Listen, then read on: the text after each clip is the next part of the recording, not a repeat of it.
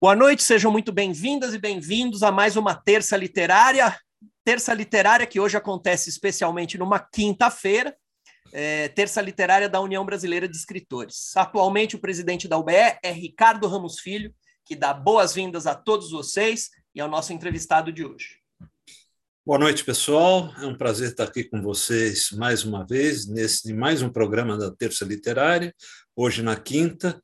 E uma honra para casa, para o BR, receber o Celso Amorim, pessoa por quem todos nós temos uma profunda admiração. A gente está muito contente por isso, por tê-lo aqui. E Celso, a casa é sua, é, sinta-se à vontade, a UBE é, é, se sente muito honrada com a sua presença. Obrigado por ter aceito o convite.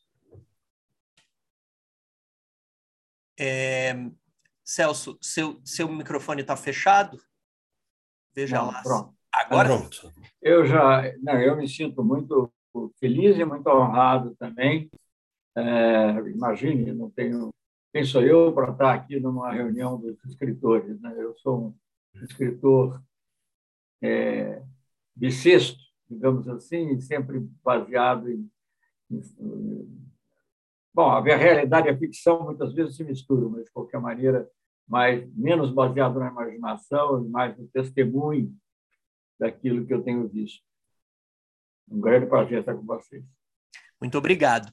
É, também dá uma boa noite para nós, o vice-presidente da UBR, Ricardo Fernandes, que vai fazer a mediação das perguntas na segunda parte, depois da entrevista que o Ricardo fizer com o nosso entrevistado Celso Amorim.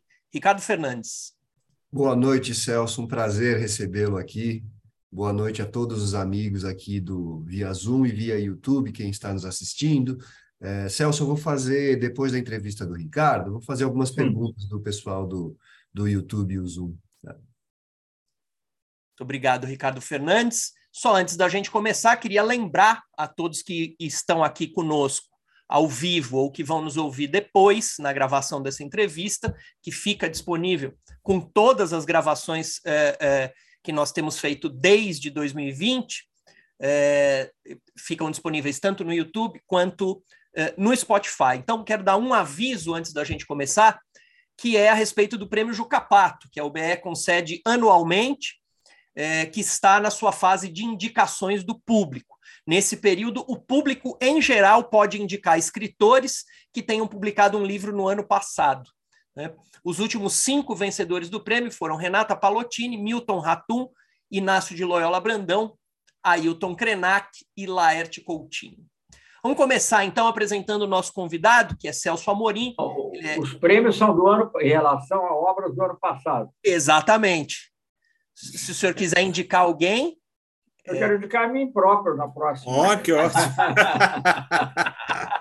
Mas é só para Pode deixar que eu lhe indico, Celso. Vou, vou te indicar.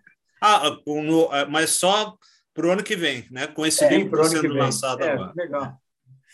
Estou brincando, vamos lá. vamos lá, vou apresentar o Celso Amorim, ele é diplomata, professor e é escritor. Na juventude, ele se aproximou da carreira de cineasta, e chegou a trabalhar com Rui Guerra e Leon Hirschman. Esse contato com o cinema levou é, é, Celso Amorim, no final da década de 70, à presidência da Embrafil. Depois ele foi ministro das Relações Exteriores nos governos Itamar Franco e Lula. No período Lula, ficou nesse cargo de 2003 a 2011. No governo Dilma, foi ministro da Defesa de 2011 a 2015.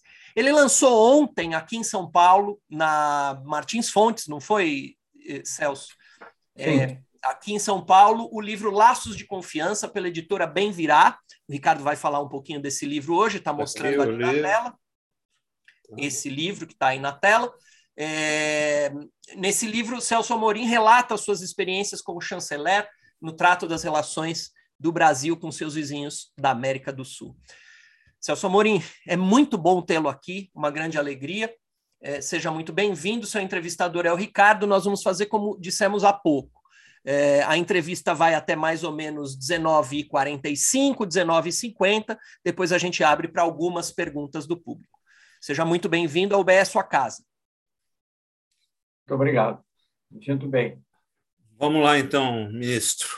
É, a primeira pergunta é: o senhor nasceu em Santos, né? o que amplia consideravelmente a simpatia que eu lhe tenho. Eu sou torcedor fanático do Santos Futebol Clube eh, e interesso-me sempre, eh, quando converso com pessoas ligadas à cultura, aos livros e à leitura, em conhecer o seu começo. O menino Celso foi uma criança leitora? Eh, quais as principais influências que ele teve na literatura? Olha, deixa me dizer, eu sempre gostei bastante de ler, aprendi, aprendi a ler muito cedo com a minha, minha eh, exigências da minha avó, que inclusive não gostava daquelas cartilhas mais simplificadas que vinham com figuras, tem que ser cartilha mesmo, é, com as letras. E eu tinha duas influências, talvez literárias diversas, que de alguma maneira chegavam até mim. É, o meu pai era uma pessoa totalmente autodidata, mas sempre gostou muito de literatura, escrevia poemas, é, enfim, tinha gosto pela literatura, contava muitas histórias para mim também quando eu era criança. E é, do lado da minha, do lado da minha mãe, o meu avô materno, que chegou ao Brasil como para trabalhar na Estrada de Ferro Santos Jundiaí, acabou sendo é, o sócio sócio sócio de trabalho, né? Naquela época tinha o sócio de trabalho, o sócio capitalista, e o sócio de trabalho de uma livraria em Santos que era bastante conhecida, chamada Bazar Paris. E segundo a pelo menos a, a lenda doméstica, ele era, é, quer dizer, eu não quero dizer que é totalmente lenda, mas talvez como é que é, dentro das casas, às vezes há um certo aumento. Ele era o livreiro do Rui Barbosa. Santos era uma cidade muito importante, né? porque uhum. era, enfim, na, na época em que a aviação não era comum, as coisas chegavam pelo porto mesmo. E, e, e Santos era uma cidade importante e ele comprava livros, importava livros para o Rui Barbosa. Se ele era o único livreiro do Rui Barbosa, o Rui Barbosa tinha outro livreiro, eu nunca pesquisei, nunca descobri. Na minha família, ele era o livreiro do Rui Barbosa. E, então, isso, digamos, gerava assim, um mito da leitura uh, também uh, pelo lado materno, especialmente pelo lado da minha avó materna. Mas ele lia muito, mas o que eu li muito na minha infância, assim, primeira foi, hoje em dia está meio criticado e tal, eu acho que injustamente, Monteiro Lobato, do Monteiro Lobato passei para Viriato Correia, do Viriato Correia é, passei também para escritores estrangeiros, tipo Marcos o Cazuza, Cazuza do Viriato Correia, Cazuza do, muito importante é, para mim também. É esse. um livro fundamental, um livro tristíssimo né? e, e, e marcante. Uhum. Enfim, uhum. Então eu lia bastante, eu lia muito. Não, não, não vou dizer que eu fosse um leitor assim, é, uhum. mas era, lia, li muita coisa. Eu me lembro de ter lido, por exemplo, A História do Mundo para Crianças, Monteiro Lobato, bem criança, bem jovem, e, e uma, uma, impressão que me causou a primeira vez que eu visitei Pompeia foi ver aquele, um, aquele azulejo onde aparece um cachorro né, e está uhum. escrito Cave Canem. Aquilo para mim foi um milagre, porque aquilo era como se de repente uma imagem da infância tivesse materializado em algo ali na sua frente, material na minha frente. Mas enfim, isso é só um exemplinho assim das minhas leitura. Depois passei um pouco para Conan Doyle, eu gostava muito de romances policiais, e aí depois fui evoluindo é, à medida que a idade.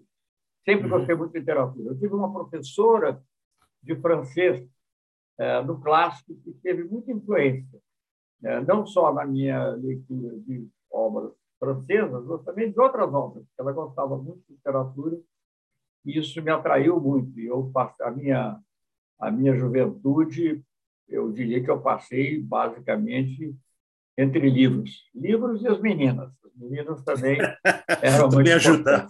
ajudavam. Aí a gente aprendia umas poesias para poder recitar. É, eu não era um cara forte, não era bom, não, não, eu não era bom em esporte, não era para me destacar, eu procurava ser assim, um bom, um bom leitor. Ai, que ótimo. Né? Agora eu vou acelerar um pouco, vou, vou passar, sair um pouco da, da, da literatura, começar a ir mais para a política um pouco. Né?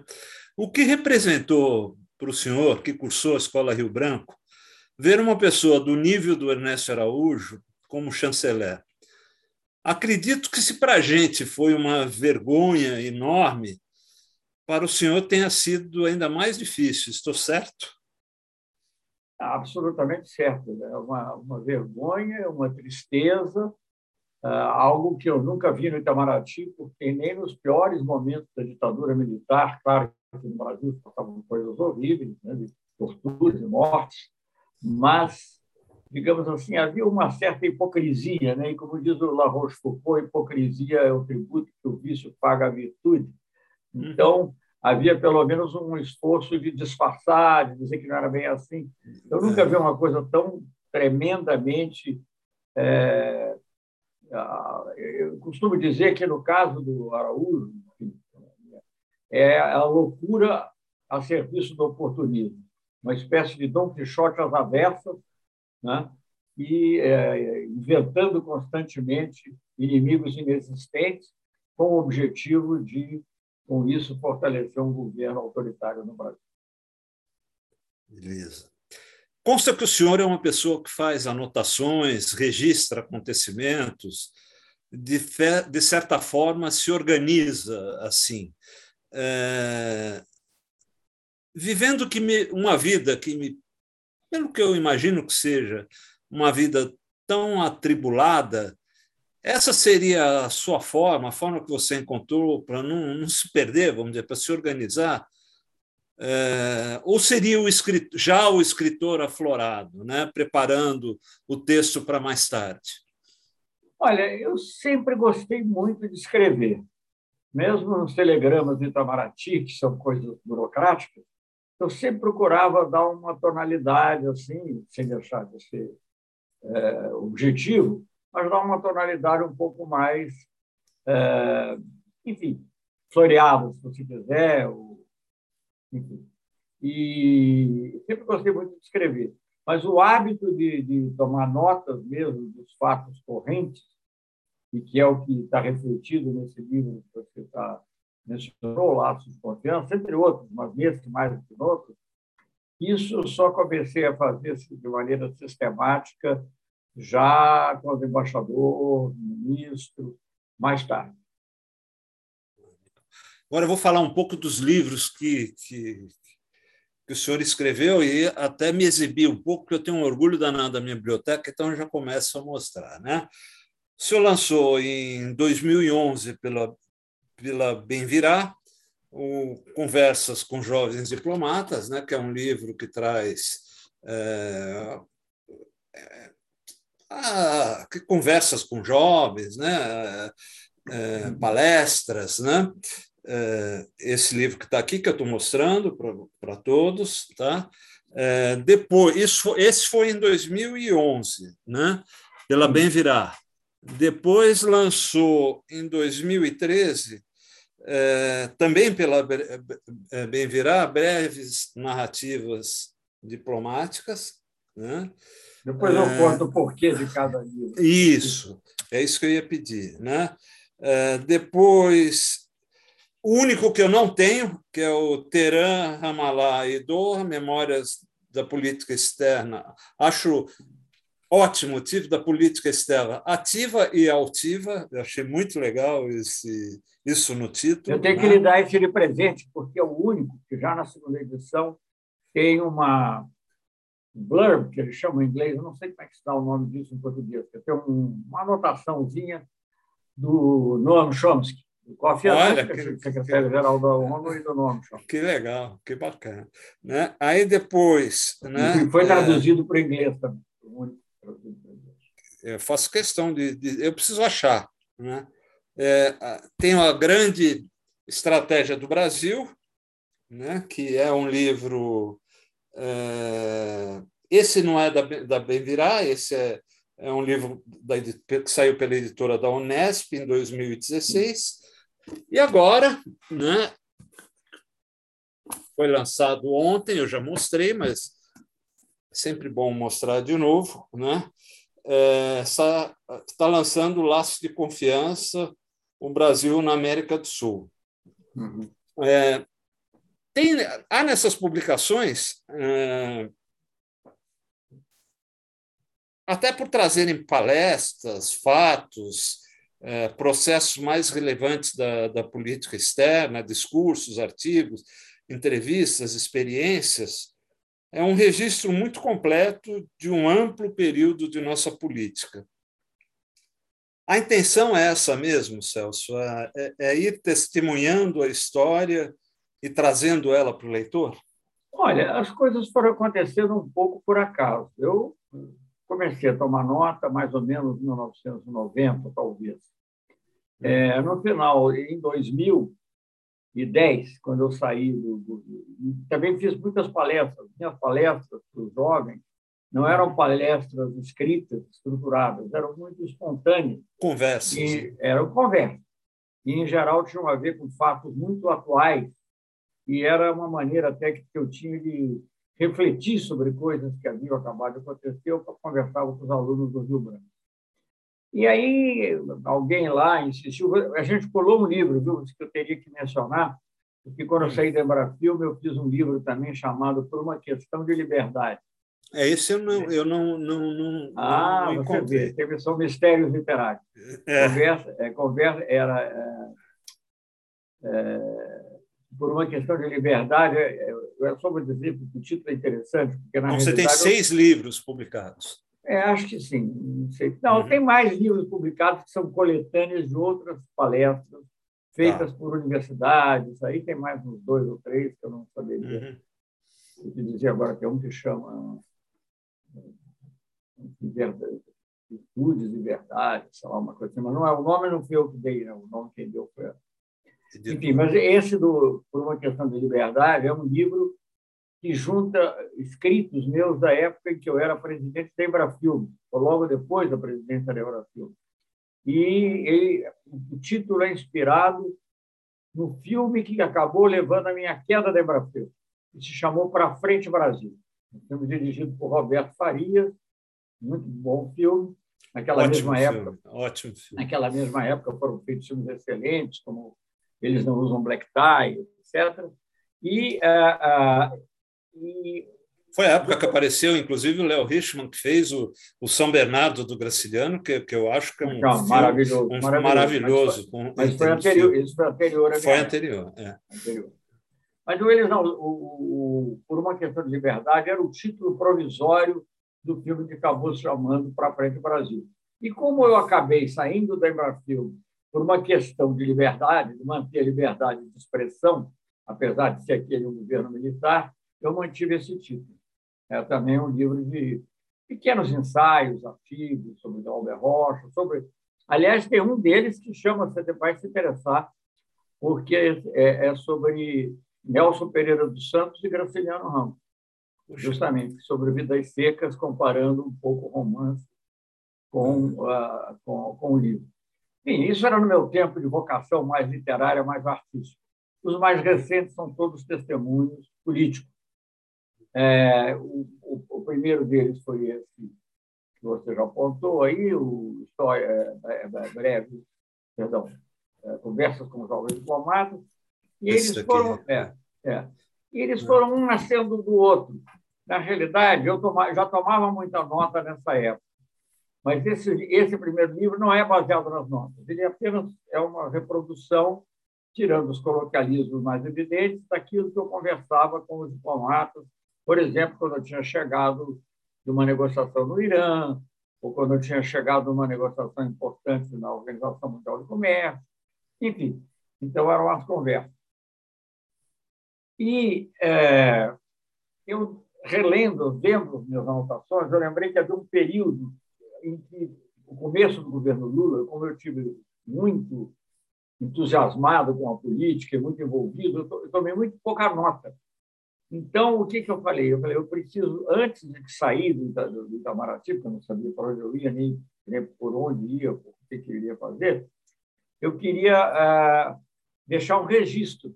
Então, eu tomei essa ideia de fazer as breves narrativas diplomáticas, porque são sete histórias sete narrativas do período inicial do governo Lula, sobre os quais eu não tenho anotações. Então, eu fiz de memória as sete uhum. narrativas famosas.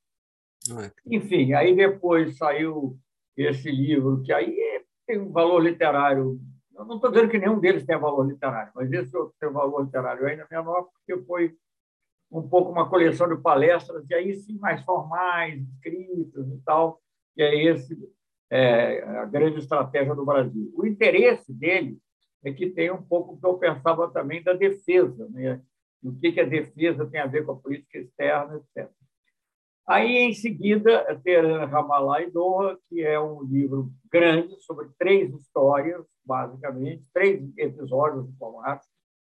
A negociação da declaração de Teherã é, sobre o programa nuclear, as nossas relações com os países do Oriente Médio em geral, por isso Ramallah, na realidade, seria o centro, né? ela não é a capital, mas é a cidade principal da Palestina ocupada, e depois, e Doha, na realidade, embora seja um país árabe, é uma mera, uma mero digamos, brincadeira, porque na realidade é sobre as negociações comerciais da rodada de Doha. Esse último livro foi traduzido para o inglês com um título uh, uh, Thinking Globally, Pensando Globalmente. Né? É uma uhum. brincadeira. Pensando Globalmente e o subtítulo Memórias da Política Externa Ativa e Altiva. E não tinha pensado propriamente escrever mais, mas eu ainda tinha muita nota e senti que faltava um relato das nossas relações bilaterais com os países latino-americanos. Eu ia fazer com toda a América Latina, mas aí daria um livro muito grande, de 800 páginas, a editora achou que era melhor separar, então eu fiz um só com a América do Sul, embora entre um pouco o Caribe, é, pelas ligações que o Caribe tem com Guiana e Suriname, que estão na América do Sul. E é, uma curiosidade apenas que eu diria, porque você não tem aí o, o, o mostrando para um neto meu, já tem neto de mais de 20 anos, ele uhum. falou, vovô, por que você tem mania de botar mapas de cabeça para baixo? Porque realmente do, do, do Teran, Ramallah e Doha é um mapa que, na realidade, é uma tapeçaria é, uhum. da Consciência Colar, baseada uhum. no mapa, no mapa de 1508 ou 1509, em que uhum. também o norte está em cima, o norte está embaixo, o sul está em cima, que é uma mera convenção. E parece que era uma tradição árabe que os é, o sul ficasse o sul isso. ficasse em cima, né? exatamente. E o centro uhum. era Jerusalém. Enfim, uhum. isso aí é um resuminho assim, da, da do, do, interesse do livro. E esse último objetivo principal, ele é o que mais reflete as, digamos assim, as anotações que eu tomei. Embora no Teherã também tenha muita coisa, esse reflete como tem assim coisas bem coloquiais, inclusive que ocorreram, conversas minhas com outros ministros ou com presidentes, com Chaves, por exemplo, com Evo Morales. E eu, hum. assim, bom, hoje em dia não se pode nem falar nisso, nem por um lado nem por outro. Naquela época podia. Presidente Evo, o senhor, quando ele fez a, quando houve a ocupação das, das refinarias brasileiras, eu falei, a Petrobras é como uma seleção brasileira, é como uma camisa de seleção. Você não pode mexer com isso. Você pode negociar preço, pode negociar várias coisas. Bom, depois que a seleção brasileira perdeu de 7 a 1 e a Petrobras ficou ficou, a minha frase não tem muito sentido, mas. Enfim, Mudou, as coisas era, mudaram era, um pouco. Era, né? era mais ou menos. É. Mas eu sempre gostei muito de escrever e algum dia eu publicarei minhas memórias, se eu viver Opa. bastante para escrever terei com certeza o livro. Bom, na quarta capa do, do, do Laços de Confiança, há uma seguinte afirmação: reconstruir laços de confiança é um dos principais desafios de uma política externa que defenda os interesses nacionais sem abandonar a solidariedade e, respe e o respeito por nossos vizinhos. É, Há uma enorme felicidade se anunciando, a possibilidade de termos Lula no próximo governo, ainda no primeiro turno. Como será reconstruir a confiança do país até tanta após tanta destruição? Porque eu, o que mais me surpreende é, é observar o tanto que conseguiram destruir em tão pouco tempo. Como que vai ser reconstruir essa confiança? Ricardo, você tem razão. O que foi destruído não é só o que era, foi obra da esquerda, ou obra de um intelectual liberal como Fernando Henrique. Destruíram obra até da velha oligarquia brasileira, da parte é mais iluminada, digamos assim, da oligarquia brasileira, o IFAM, né? coisas que vêm, coisas impressionantes. É uma destruição é, sistemática. É uma, havia um plano de destruição. Um plano um de fenômeno psicológico difícil de compreender, uma destruição do país, do que ele tem de mais, de mais profundo. Mas, é, voltando mais propriamente à sua pergunta, eu, é, mas eu vou fazer um pequeno adendo, porque eu acho que é interessante para as pessoas que tiverem interesse em ler o livro, é, porque laços de confiança foi uma expressão que veio à minha cabeça depois do encontro com o Uribe, e o Uribe, não havia pessoa que pensasse aqui na América do Sul de uma maneira mais diferente de nós do que o Uribe. O Uribe era direita encarnada. Ele foi piorando com o tempo, ele não era tão ruim quanto ficou depois, mas ele era de direita. Mas eu saindo de uma conversa com ele, a, expressão que me veio na cabeça, e as coisas que ele me havia dito, que revelavam, digamos assim, um, um entendimento é, e confiança, né? É, ele dizia é, elas evocaram essa expressão, essa expressão, laços de confiança. Quer dizer, mesmo apesar das diferenças, nós tínhamos possibilidade de dialogar de maneira ampla e de maneira uh, correta. Né? De tal maneira que, quando o Uribe tinha um problema com a Venezuela, ele não corria para Washington, corria para Brasília, né? porque ele queria sair, sobretudo, ele estava interessado numa solução pacífica. Bem, é, eu, eu acho que se eu fizer um próximo livro, ou melhor, se eu viver para testemunhar um próximo período histórico, poderão ser laços de afinidade, né, que serão laços mais interessantes e mais profundos. Eu acho que isso é vai ter uma grande diferença, não é só o Brasil que está mudando, toda a América Latina está num período de mudança, América do Sul especialmente, mas a América Latina, México, Honduras, etc. E isso é um momento totalmente diferente na história da região, é, que foi ilustrado de maneira dramática, até se quiser, pelo fiasco dessa cúpula de Los Angeles. Né? Eu lido com diplomacia de uma maneira ou de outra, mesmo que já aposentado, há 60 anos. Eu entrei pelo Rio Branco, fiz exame em 62, comecei a trabalhar em 63, ainda na democracia, e entre o primeiro e o segundo ano teve o golpe militar. Eu nunca vi é, uma situação desse tipo. Os Estados Unidos fazia assim, todo mundo ia correndo. Né? Só não ia a Cuba porque não podia. Né? Hoje em dia, você tem uma situação em que o tema principal da própria conferência foi a ausência de certos países e a exclusão de outros, entendeu? o que demonstra uma total é, perda de, de, hegemonia intelectual, de hegemonia. Deixa eu emendar uma pergunta nisso, uh, uh, ministro. Isso é sinal da fraqueza do Biden ou, ou seria com qualquer outro? Eu acho que, em parte, é, é, é uma mistura de coisas. Né? Eu acho que, digamos, o, certamente o, o, Trump contribuiu muito para criar hostilidade na região, né? isso sem dúvida alguma, em certas questões como a da Bolívia, Venezuela, Cuba, etc. Mas o Biden não soube lidar com isso. O Biden ficou, inclusive, numa situação de meio termo que não se deu bem com ninguém, porque ele tentou diminuir um pouquinho as sanções contra Cuba, mas não convidá-la, na expectativa de que, com isso, ele atrairia o presidente do México. Não conseguiu atrair o presidente do México e outros presidentes, e, ao mesmo tempo, irritou a direita norte-americana. Então, eu acho que o Biden independentemente das posições americanas, que você pode gostar ou não, muitas delas ao longo da história, eu, pelo menos, não gostei, mas, digamos, é, é, eu acho que há uma confusão, uma, uma, uma falta de visão de qual é o caminho. Talvez até essa confusão seja sinal de que pode ser que esteja mudando para melhor, mas ainda não mudou o suficiente.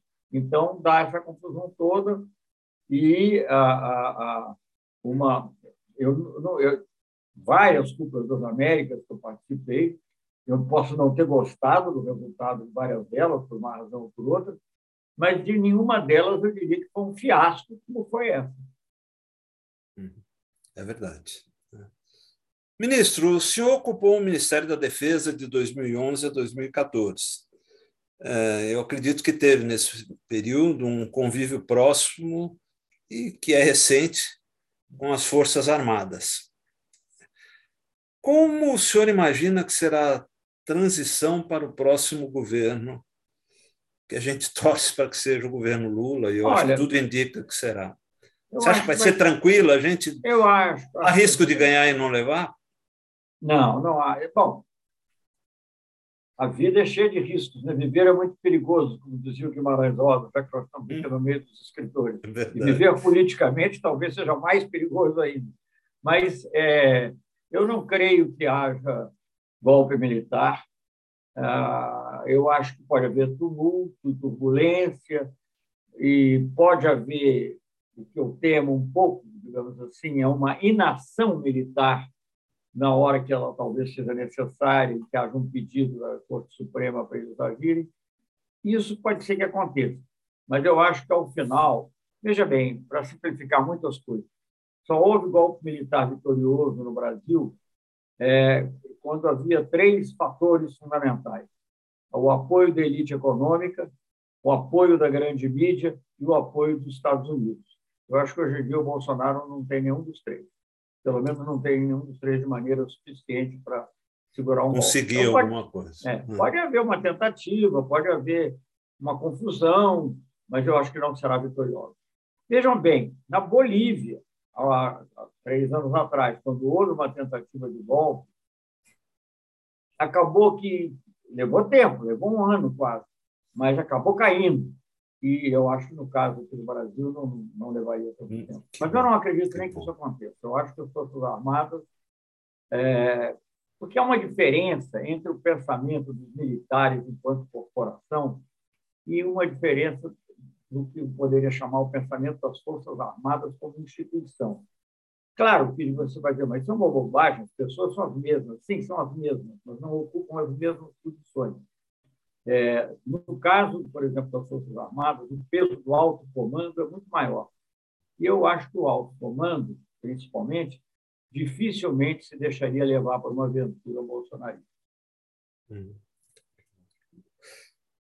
Eu acredito, é uma opinião que eu tenho muito firme, né? É que muitos dos problemas que a gente vive atualmente devem-se à lei da anistia é, eu acho que perdoar assassinos, é, ao perdoar assassinos, nós nos apequenamos como nação, maculamos a nossa história e permitimos muito do que está acontecendo agora. É, como será depois desse governo? A gente vai continuar perdoando crimes novamente? Porque teve tanto crime, né? É, enfim, uma, uma coisa é atitude moral que a gente possa tomar em relação a esses temas, outra coisa é atitude política e a correlação de forças que se estabeleceu. É, o Brasil é um país onde as transformações políticas têm ocorrido todas, já dizia o José Honório Rodrigues, muito mais pela conciliação do que pela, do que pela ação mesmo. Né? O, a República foi proclamada sem que ninguém soubesse direito o que estava acontecendo. Né? a própria independência. Quase que escondido, né? Quase que escondido. É, quase que escondido. Dizem que o Deodoro pensava que estava apenas derrubando o gabinete, derrubou, derrubou o império. É, a independência foi proclamada por um príncipe português. A, a, escravidão é, foi terminada com uma espécie de dádiva é, de uma princesa. Então, a história do Brasil tem sido essa. E a transição para a democracia foi um pouco assim também. Eu, bom, você, não sei que idade você tem, Ricardo, mas... 68. 68. 68. Você, bom, então, está menos 22 anos do que eu, não é pouca coisa. Mas, enfim, é, eu, eu me lembro muito bem, já bem na, minha plena maturidade, com 38, 40, quase 40 anos, quando se discutiu a lei de anistia. A, a, a preocupação da esquerda, das forças progressistas todas, era que a anistia fosse ampla, geral e irrestrita, porque havia a ideia de restringir, evitar, não, não anistiar quem tivesse, segundo ele, praticado crimes de sangue ou tivesse envolvido em situações em que tivessem resultado mortes. Então, a preocupação nossa não era tanto a de garantir que os, os culpados fossem punidos, mas de garantir que todas as pessoas que politicamente tinham sido injusta, injustiçadas pudessem recuperar seus direitos. Enfim, eu não estou dizendo se isso foi um erro ou um acerto, mas foi como as coisas se deram. Aí você tem uma transição para a democracia, que é uma transição sem também sequer uma eleição, sem sequer uma ruptura, que a eleição, a eleição sempre representa uma ruptura. Não, foi, foi tudo indo assim, uma eleição indireta, as coisas todas foram acontecendo dessa maneira. Então, quando nós fizemos mais tarde a Comissão da Verdade, e fez um trabalho importante, não vou dizer que seja fundamental, há insatisfações dos dois lados, eu vejo muitos familiares e vítimas que, que dizem que muita coisa não foi apurada, por outro lado, vejo militares que dizem que foram injustiçados, que os pais ou os filhos nunca estiveram envolvidos em nenhuma tortura, etc, etc. Mas, enfim, seja como for, quando foi feita a Comissão da Verdade, e essa lei foi votada antes do ser ministro da Defesa, mas eu não creio que houvesse diferença. Ela foi uma barganha, uma barganha, né? dentro desse processo de conciliação é, de que falava o Zé Honório Rodrigues, conciliação e reforma. Então, é um fato real da história do Brasil que as coisas tenham ocorrido dessa maneira. José Bonifácio queria abolir a escravatura, mas por isso, entre, entre outras razões, caiu por isso. Então, o Brasil é essa coisa assim, meio lenta, meio devagar, meio, confusa, meio confusa, né?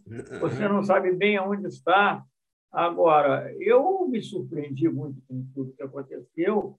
Agora, veja bem, embora tenha muitos militares no governo, e eles não podem ser exibidos da culpa do que está acontecendo, na realidade, o governo não é um governo militar típico. Ele não é um governo. Claro que ele tem muito estilo é, é, militar, mas ele é um governo proto-fascista, né? baseado numa, numa psicologia de massas, é, uma psicologia de massas de uma classe média que, que, que prefere ver que a classe de baixo continue abaixo do que ela é, do, do, que diminuir um pouco, é, é. um pouco mais de justiça social. Então, é, é, é, é, o bolsonarismo está muito mais próximo do fascismo, na minha opinião, do que do governo Castelo Branco, honestamente. Tem elementos dos dois, mas ele está mais próximo do, do, do, do fascismo. É, a herança, ministro, talvez mais funesta do período Bolsonaro, que eu acho, é, vai ser revelar a existência de uma direita sólida, é, e sórdida também, né? É, mesquinha, mas muito bem organizada, que não acabará com o fim é, desse governo. É, esses cerca de 30% de eleitores é, de direita vão estar sempre aí ameaçando voltar. Como será, se houver, governar com essa sombra? Olha, não vai ser fácil. Eu acho que o presidente Lula, eu sou suspeito para falar, mas ele agiu com muita inteligência e correção. Ao puxar o Alckmin para ele. Tomar o Alckmin para vice.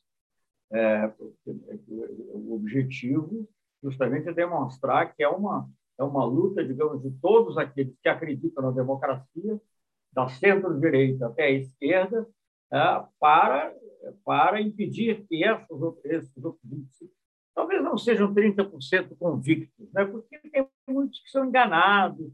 Você sabe que essas coisas acontecem é, de uma maneira que às vezes não se espera. Né? É, o Hitler tinha 30% dos votos a primeira vez que foi, que, que, foi, que foi votado, depois ele conseguiu a maioria absoluta na segunda, na segunda votação para o Reichstag. Então, eu acho é, é, é, que há muita manipulação eu acho que nós temos que trabalhar, vocês todos que são escritores, é, profundamente na educação, na educa uma educação no sentido verdadeiro da palavra, não é doutrinação, mas uma, uma educação que, faz, que ajude as pessoas a verem é, qual a razão, é, qual a situação delas no mundo, qual a razão da situação delas no mundo. Que é outra área que foi profundamente é, destruída, né? Que, mas que já foi por nós mesmos, não foi abandonada, porque até nós tivemos bons ministros da educação, mas nós não tivemos a preocupação profunda de, de dar essa consciência às pessoas. As pessoas que uhum. ganham é, Minha Casa Minha Vida acham que aquilo caiu do céu, que é o um mérito, né, que, que mereceu. Não, nem vou dizer que não merecesse, mas eu estou dizendo que não, não, não, esquece de ver que aquilo foi fruto de um processo político em que os representantes da classe trabalhadora assumiram o poder, ou pelo menos parte do poder. Então, eu acho que essas coisas têm que ser objeto mesmo de, de, de educação constante em vários níveis. Porque senão acontece, feito nos Estados Unidos, os Estados Unidos é um país que tem um nível digamos, educacional alto, né, pelo, por estatísticas da Unesco, mas tem uma ingenuidade política brutal. Né? Quer dizer, o Trump, que é o inspirador do Bolsonaro, está lá nos Estados Unidos. Ameaçando né? voltar também. Né? Ameaçando, inclusive, voltar. Talvez não volte agora, porque está ficando essas, essa, esse julgamento, tá uma, julgamento do, do, do, do 6 de, de janeiro está ficando mais claro. Mas, de qualquer maneira, ele ou alguém no lugar dele Quer dizer, há uma, uma, uma, um sentimento de violência, um sentimento de intolerância, um sentimento de machismo, de racismo, que é muito forte lá nos Estados Unidos e que, e que eu não supunha que existisse no Brasil na mesma nem proporção. Eu, nem eu, nem eu. Né? Nenhum Me de surpreender. É. É. Eu né? fico pasmo quando você veja, pega um táxi. Hoje em dia até diminuiu um pouquinho. Eu acho que as pessoas já ficaram um pouco envergonhadas. Mas logo no início, quando o Bolsonaro ganhou a eleição, um pouco antes dele ganhar, era impressionante o que você ouvia de absurdo. O que eu ouvi de xingamento absurdo da Márcia Tiburi no Rio de Janeiro, por, por motorista de táxi, não tem, não tem limite. E aí é, é o machismo mesmo. Absurdo, né? É. Bom, é, acho que de qualquer maneira, né, essa onda de governos progressistas na América do Sul é, não deixa de ser um alento para a gente. Né? É, Esse, isso é um alívio, sim. Eu acho e, que. É, é um alívio. É um alívio. O que eu acho que precisa combinar em alguns desses países, eu acho que vários desses países estão muito mais avançados do que o Brasil em termos sociais.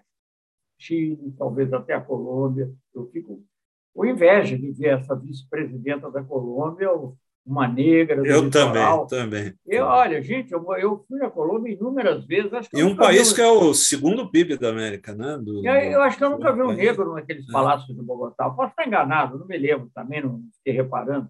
Mas acho que eu nunca vi um negro. De repente, você tem uma que é vice-presidente da República, é uma Muito coisa bacana. É emocionante, né?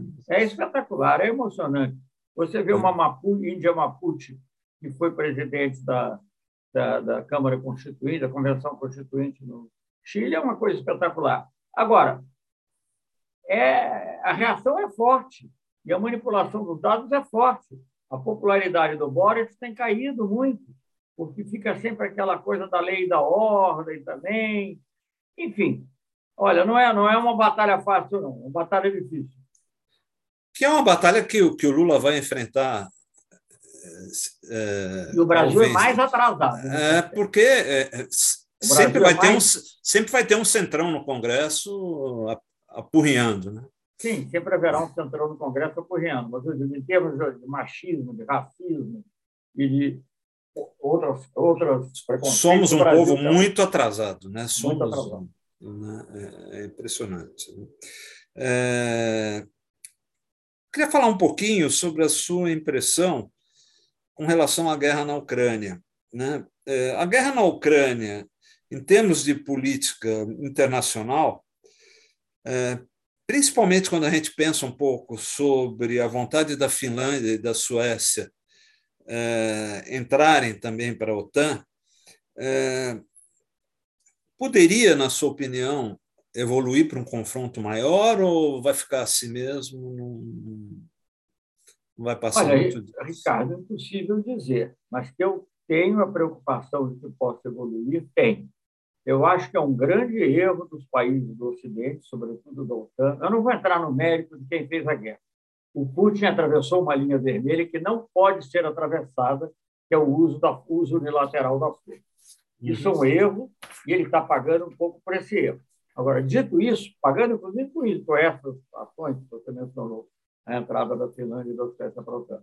Agora, dito isso, é, essa visão, é, digamos, de, uma, de, um, de um grupo militar que envolve os países mais desenvolvidos da Europa, todos eles praticamente brancos, de olhos azuis, né, e contra, contra os outros os outros, os outros os demais países do mundo, e a China, que é o alvo principal, que não é a Rússia, isso eu acho uma coisa muito perigosa, muito perigosa. Ah, e não sou só eu, pensadores, pensadores é, é, conservadores americanos. É, em 1990, em 1997, é, governo Clinton, quando os Estados Unidos começam a expansão da OTAN, o George Kennan, que tinha sido embaixador norte-americano é, em Moscou no início da Guerra Fria, e que é o autor da teoria da convenção da União Soviética, ele foi muito crítico. Ele falou: uma coisa é conter uma União Soviética que estava em expansão, outra coisa é encurralar a Rússia, tentar encurralar a Rússia. E primeiro que é impossível, né? A Rússia é um país que tem 11 fusos horários, 11 fusos horários. Por aí você imagina que não, é um país que tem uma um país espalhado, né? Um país é, um país imenso, é um país imenso, um país que, que, que começa ali no, no, no Báltico, Varsóvia, está lá perto da Polônia, antes da Ucrânia ou na Ucrânia, e termina do lado do Japão. É um país enorme. É um país que não vai se deixar humilhar. E veja bem, a última vez, pelo menos, não sei se foi a última, mas a vez mais importante em que se tentou debilitar uma grande, uma grande potência derrotada, foi o caso, foi, foi a Alemanha na Primeira Guerra Mundial. E deu no que deu. Versalhes, Hitler e a, e a Segunda Guerra Mundial. Então, eu não sei. Ou o Putin não é quem é, quem se diz que ele é, e ele pode, se pode negociar com ele alguma coisa, chegar a uma conclusão, Precisará da China, precisará de outros países. Não basta negociar com os Estados Unidos e com os Zelensky. Mas, enfim, ou, ou ele não é quem é e dá para negociar, ou ele é quem eles dizem que é, que é uma, como se fosse uma figura tipo Hitler, e aí o risco da guerra nuclear é enorme. Então, por uma razão ou por outra, é, é urgente negociar. E eu não percebo nos, é, atuais líderes, nos atuais líderes mundiais a urgência da negociação. Eles estão assim meio que empurrando. Não é uma guerra de atrito. A esperança deles é que, mesmo que a Rússia ganhe da. Eles estão pouco ligando para a Ucrânia, cá entre nós, pouco ligando para a Ucrânia. Agora, a esperança deles é que a Rússia se enfraqueça nesse processo. Mas o que será uma Rússia enfraquecida? Em primeiro lugar, que a Rússia é um país muito complexo também. É, e o poderio Rússia... nuclear eles vão continuar tendo. O poderio sempre... nuclear eles vão continuar tendo. Não, e tem a ilha Chechênia, a Chechênia pode virar um outro Afeganistão, sabe? Quer dizer, há uma, há uma falta de visão do conjunto, uma obsessão na, né, nessa, nessa na, na, confrontação com a Rússia e com a China, que é, que é muito ruim. Isso é que eu digo, na melhor das hipóteses, resultará a maior união, do ponto de vista ocidental. É, na melhor das hipóteses, resultará uma maior união da China com a Rússia. Na pior das hipóteses, será uma guerra nuclear. Celso, eu, eu acho que já esgotou o tempo que eu tinha para fazer perguntas. É, adorei conversar com você. Vontade, é, se a gente tivesse mais tempo, eu ficava aqui. É, bom, agora era transformar isso um dia, quem sabe, numa conversa aí num, num lugar com um petisquinho, com, com uma cerveja, para a gente é, poder ficar mais tempo conversando. Né? Eu Como disse o é, Lula, é... se juntasse as pessoas tomando uma cervejinha ali, talvez negociasse, conversasse, eles estassem aqui. É isso aí. Muito obrigado por essa conversa comigo. Xará. Obrigado.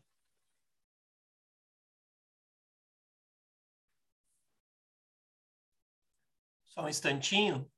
É... Só um instantinho, Ricardo. Pronto, agora pode, pode abrir seu microfone. Obrigado, obrigado, Rogério. Um, ministro, a gente tem algumas pessoas aqui no, no YouTube. É, eu posso ler alguns nomes e depois eu venho para as perguntas aqui, dando boa noite para o senhor. Tá é... só, só te peço que não leia mais de três ou quatro perguntas, senão quando chegar na quarta, a gente precisa aprender. Não, não, não. Eu vou ler os nomes, só os comentários, dando boa noite, ah. e depois as pessoas vão fazer pergunta aqui. Ah, diretamente. Pelo, pelo Zoom mesmo. A gente vai abrir o microfone e elas vão fazer perguntas aqui. Ah, olha, tem a, a, Maria Mortati, da Boa Noite ao Senhor, a Cássia Janeiro, que é diretora da UBE também, Kátia Cristina Duarte, João Caetano do Nascimento, da Boa Noite ao Senhor e ao UBE, ah, enfim, várias pessoas aqui participando, e nós temos aqui assistindo ao senhor pelo Zoom é, algumas pessoas que querem fazer pergunta também. O primeiro deles é o Rodrigo Papa. Se você puder abrir o seu microfone, Papa, por favor. Abriu? Abriu. Abriu. Vamos lá. Primeira, é, primeiramente, uma honra, embaixador Celso Amorim, ter o senhor conosco uma honra e uma satisfação. É, eu queria perguntar ao embaixador, é, o embaixador, enfim, que tem uma, é, ah, tem uma, eu tenho uma gratidão muito grande ao embaixador, porque foi o embaixador Celso Amorim que criou na, na nossa diplomacia área de diplomacia esportiva, para fazermos a campanha que resultou na, na vitória do Rio de Janeiro para os Jogos Olímpicos 2016. Então eu, enfim, tenho essa, enfim, essa gratidão e essa alegria de ter podido participar aí dessa dessa campanha, né? Mas a pergunta que eu queria fazer ao embaixador Celso Amorim é, é uma pergunta sobre literatura. Eu queria perguntar ao embaixador Celso Amorim o que, ele gosta de ler de literatura, principalmente brasileira, e quais os atores preferidos dele também na literatura estrangeira, se ele gosta, por exemplo, da autora da Helena Ferrante, que é uma autora que eu gosto muito, enfim, saber os gostos pessoais dele de literatura. Eu sou meio antigo, viu? E sou meio conservador em matéria de literatura.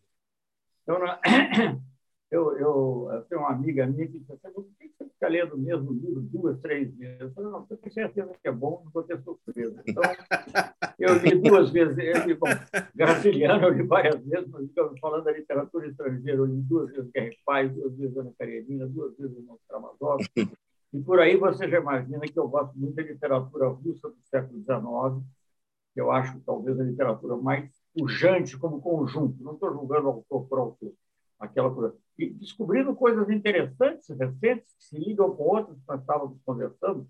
Gogol, que é considerado por muitos, inclusive por Dostoiévski, como o pai da literatura russa, ele é ucraniano.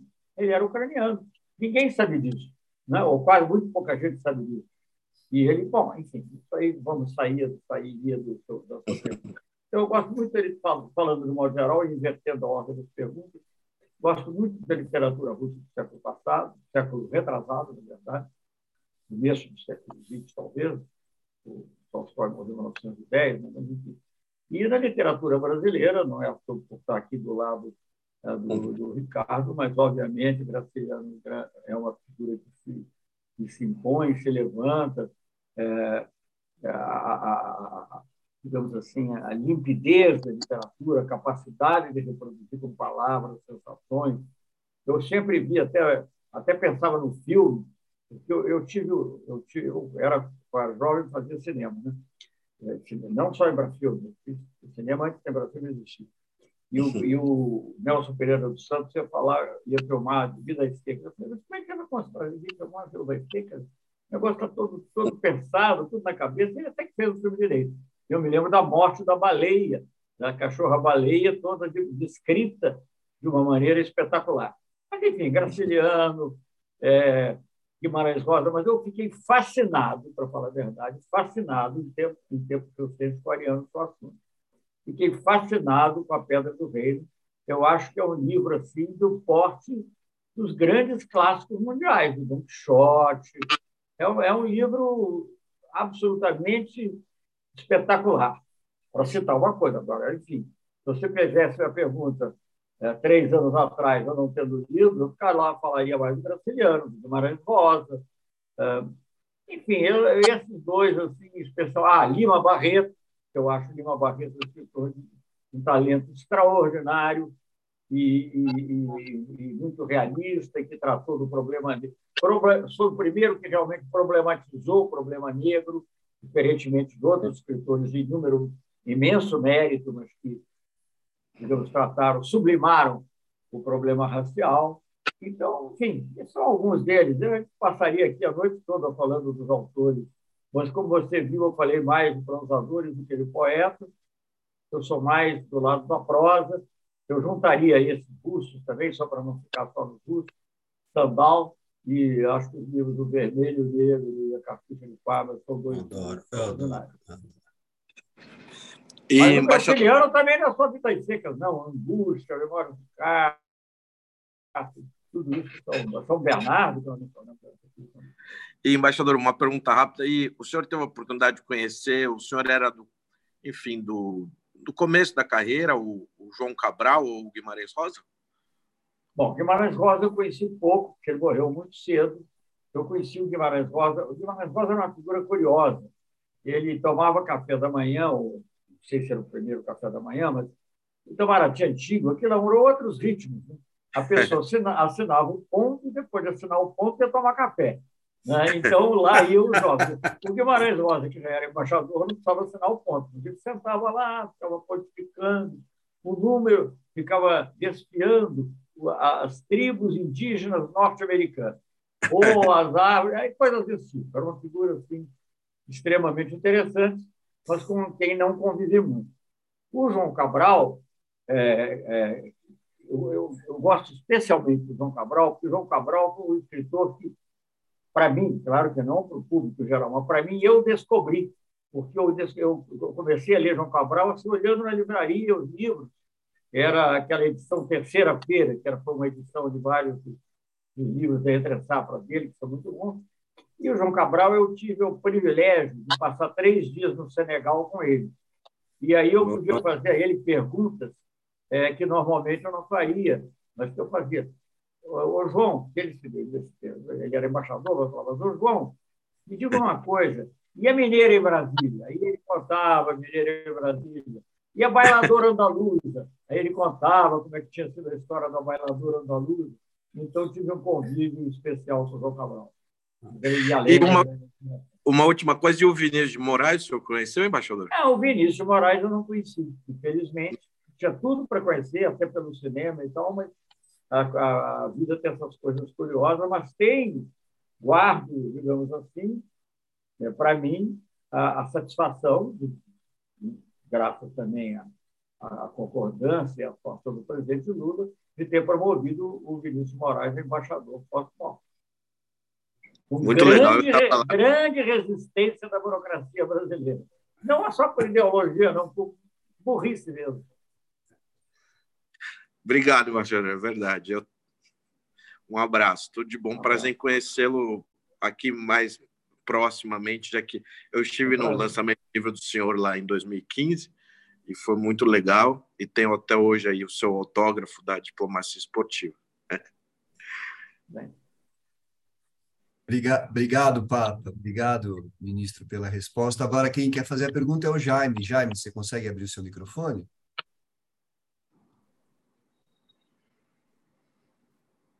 Eu, eu, eu acho. Consegui? Conseguiu. Ah, consegui, ok. É, só uma pergunta: a minha imagem está aparecendo esverdeada, não? Sim. Tá. É, porque ah. na minha tela está assim, eu não sei qual é o defeito, de vez em quando ela faz isso. Então, é, eu não estou com hepatite nem nada, é, é o computador.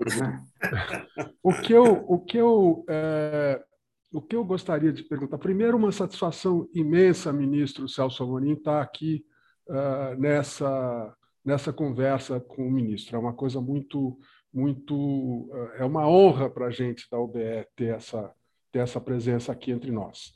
É, eu queria fazer uma pergunta que é o seguinte: o, o nós tivemos alguns passos, é, enfim, com aquela lentidão que a gente estava falando da evolução política brasileira, aquilo tudo, mas nós tivemos alguns passos muito importantes dados uh, uh, da abertura para cá. Né? Um deles, um central deles, foi do presidente Fernando Henrique quando criou o Ministério da Defesa. Né? Aquela coragem de fundir os três ministérios que o governo militar tinha criado e ninguém tinha coragem de mexer naquele angu. Para fazer é... justiça, para fazer justiça não foi o governo militar que criou. Isso é uma tradição das forças militares no mundo inteiro. O Brasil foi um dos últimos a acabar. Pois é, o, o, o, juntar e fazer o Ministério da Defesa e, principalmente, o Ministério da Defesa é, gerido por civis e civis da diplomacia. Isso foi um ganho, isso foi um, um, um, isso nos colocou num patamar civilizatório muito importante. O que nós estamos vendo agora nesse governo proto-fascista que nós temos é uh, a devolução do Ministério de Defesa aos militares. Quer dizer, é, é, o, é, o, é uma marcha ré que vai saber onde isso vai parar. Eu queria saber como é que o, o, o senhor vê essa, essa, se há uma ameaça realmente de que, de, de que se remilitarize uma coisa que, que tinha uh, parado para as mãos um governo civil. Olha, primeiro devo dizer o seguinte: nunca passou totalmente para o governo civil, embora os titulares fossem civis, vários dos cargos eram, mesmo cargos civis, eram ocupados por militares ah, aposentados, o que era lamentável, mas, enfim, essas coisas também não se mudam de uma hora para outra, elas vão mudando aos poucos. Mas, olha, veja, eu não vejo isso como uma grande dificuldade, não. Eu até, eu vou falar o seguinte, já se falou numa mulher por Itamaraty, não acho uma ideia, acho boa ideia, mas podia ter uma mulher como ministra da Defesa, só para botar ordem naquilo ali. As mulheres são muito firmes, são mais firmes do que os homens, às vezes. Então, é, você colocava uma mulher lá como ministra da Defesa, colocava ordem naquilo, e eles tinham que, tinham que bater continência para ela direitinho. Eu acho, que, eu acho que isso não é uma dificuldade. Eu acho que você, é claro que você não consegue mudar tudo de uma vez, até porque fica aquele argumento, não, mas o único que conhece os dossiês é ele, você não pode trocar agora e tal mas aos poucos isso estava ocorrendo. Nós criamos, nós criamos no governo Lula o cargo de secretário no governo Dilma, perdão, o cargo de secretário-geral no mesmo nível dos comandantes militares. Isso já foi uma coisa incrível, mas depois voltou atrás. o secretário-geral virou virou também militar e o ministro também militar. Então voltou tudo o que era. Mas eu acho que o sujeito vai consertar em pouco tempo. Eu não vou dizer que ocorra de uma hora para outra, mas conserta em pouco tempo. Eu não tenho preocupação com isso, não, sinceramente. Legal. Obrigado, ministro. Obrigado, Jaime, pela pergunta, ministro, pela resposta. Agora, quem quer perguntar é o nosso amigo Fernando Dezena. Dezena, você consegue abrir o seu microfone? Abriu? Abriu. Boa noite, ministro. Obrigado por aceitar o convite. E aproveito para pedir desculpa de interromper o almoço com o seu neto lá na Casa das Rosas aquele dia. o, mas o único jeito de achei que é para trazê-lo aqui. O ministro, é, eu tenho em mãos aqui é, dois livros seus, o, o, esse que já foi citado, né? É, Laços de Confiança, e também é, Conversas com Jovens Diplomatas. E esses dois livros já foram citados aqui, eu só gostaria de, é, é, é, de falar se existem nesses livros é, uma coincidência. O prefácio feito pelo senhor começa na página 13. E, em, os, nos dois livros, o prefácio começa na página 13. Em conversa. 13. 13. Conversas com jovens diplomatas, uma nova coincidência o primeiro capítulo se inicia na página 17 e tem o seguinte título: Vocês se preparem, porque a política externa brasileira tomou novos rumos. Então, eu gostaria de saber: o Brasil era referência quando se tratava de meio ambiente, era referência quando o assunto era vacina. Perdemos estes dois pontos, entre outros. Em política externa, se quisermos é, tornar a ser protagonistas em tópicos que perdemos, nós continuamos do ponto em que estávamos ou começaremos uma nova batalha do zero em um novo contexto? E eu gostaria que o senhor comentasse também um pouquinho é, sobre um assunto que, que, que, surgiu. Aí parece que é, tudo que acontece é, vem a impressão que estão querendo passar boiada. Então, agora vem a, a PEC 34 2021, né, que saiu no noticiário. Eu gostaria que o senhor comentasse um pouquinho. Essa PEC 34 que você está se referindo é a dos, é dos, dos parlamentares. Os deputados, isso. É. Bem, essa é um absurdo, vamos começar por aí. Essa é um total absurdo, porque ela fere a separação dos poderes, ela fere a independência do, do embaixador como representante exclusivo do presidente da República, portanto, do Poder Executivo. Ela, ela leva uma mercadorização da função de embaixador e, com isso, desestimula os talentos. O que, que faz com que o diplomata me perdoe outros funcionários públicos, mas o que, que faz o funcionário do diplomata ser considerado um funcionário público de elite? É a perspectiva dele chegar embaixador e, como embaixador, ter uma influência política. Se ele não tem essa perspectiva, ele é um funcionário público absolutamente igual aos outros, preocupado em bater o ponto e sair na hora certa. Né? Então, ou, se possível, antes da hora certa. Então, é, o que faz do, do diplomata, a pessoa que fica até meia-noite, até as três da manhã, é, e se empenhar profundamente, não só tomando isso, mas também se empenhar profundamente em negociações, é essa, essa diferença. Então, eu acho isso um absurdo, é, que eu espero não passe nesse final, parece que pediram vistas, né, foi a última coisa que eu ouvi dizer, e eu espero que com isso se evite, porque é lamentável, lamentável em termos constitucionais, eu não sou do partido do Serra e do e do Augusto Nunes mas, e do Luiz Nunes, mas eu estou absolutamente de acordo com a nota que eles emitiram. Bom, por aí fico. A, a, a outra pergunta, desculpe que eu. Sobre é, o protagonismo que nós perdemos em alguns, em alguns assuntos. É, nós, perdemos o protagonismo em todos os assuntos. Né? O Brasil passou a ser, digamos, um líder mundial. O Brasil, o Brasil participava de todos os grandes conclaves mundiais, até os G8, eles inventaram um G8 mais 5 para terem, não só o Brasil, mas o Brasil e outros países como o Brasil.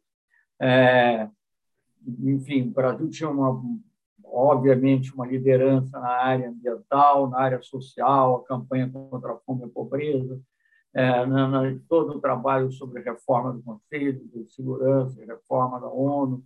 É, nem sempre fomos vitoriosos, mas tivemos, o Brasil era chamado para tratar da crise do Oriente Médio, é, para tratar da, do programa nuclear iraniano, para tratar. O Brasil foi fundamental para evitar a guerra civil na, na, na Bolívia, enfim, para citar algumas coisas.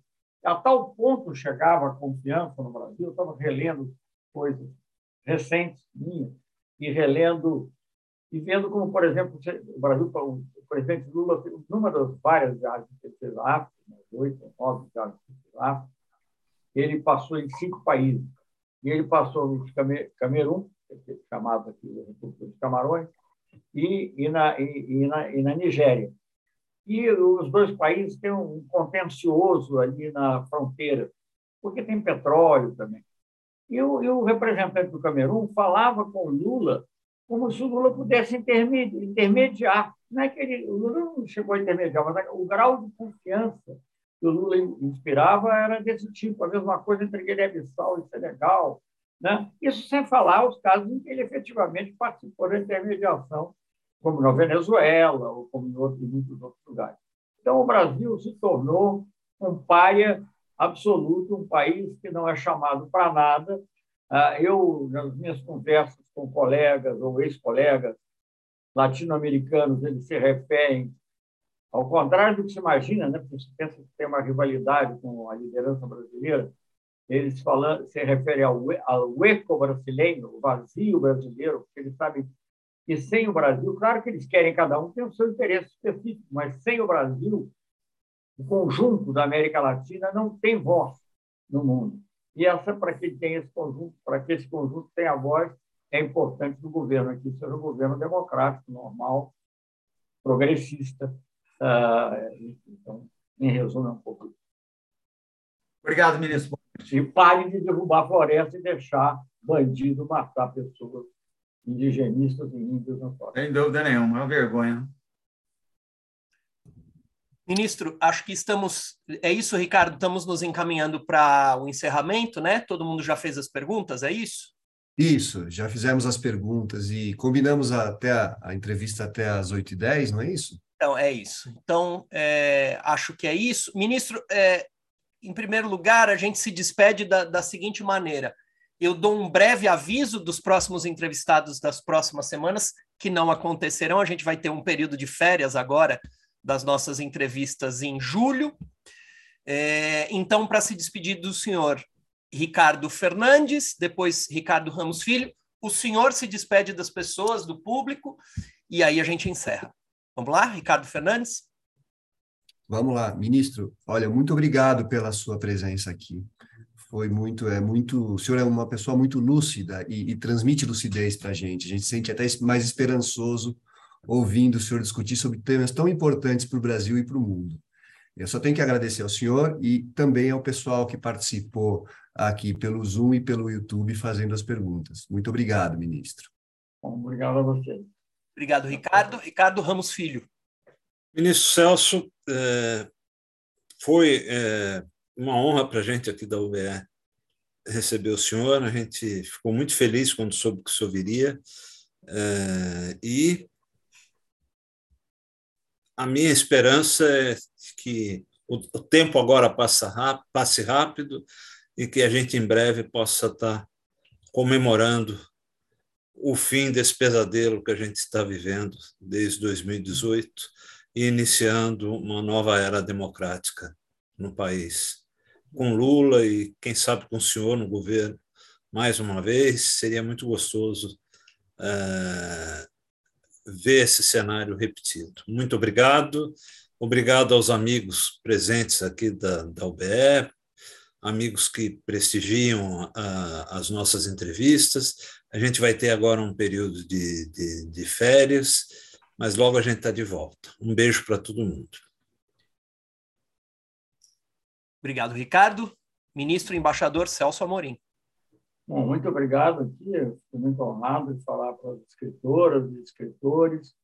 Uh, fico feliz. É uma conversa diferente da conversa que você tem normalmente com jornalista ou com, ou com analistas políticos, embora os temas muitas vezes sejam parecidos mas são também mais diversificados. Então, eu queria agradecer muito o convite e colocar à disposição, se outra vez acharem interessante, isso estarei à disposição. Muito obrigado. Muito obrigado, embaixador ministro Celso Amorim. Então, com essas palavras, a gente encerra a terça literária de hoje com muita alegria. Foi, como eu disse para o senhor ao telefone, na mensagem, nós estávamos estamos muito felizes de, de receber o senhor aqui é, e repetimos sempre: a UBE é a casa do escritor, portanto, é a casa de Celso Amorim também. Seja muito bem-vindo aqui, por favor, muito, volte. Muito obrigado, muito honrado. Prazer. Obrigado. Então é isso. Até a próxima terça literária, que vai ser lá em agosto. Obrigado, até, até mais. Um abraço grande a todos.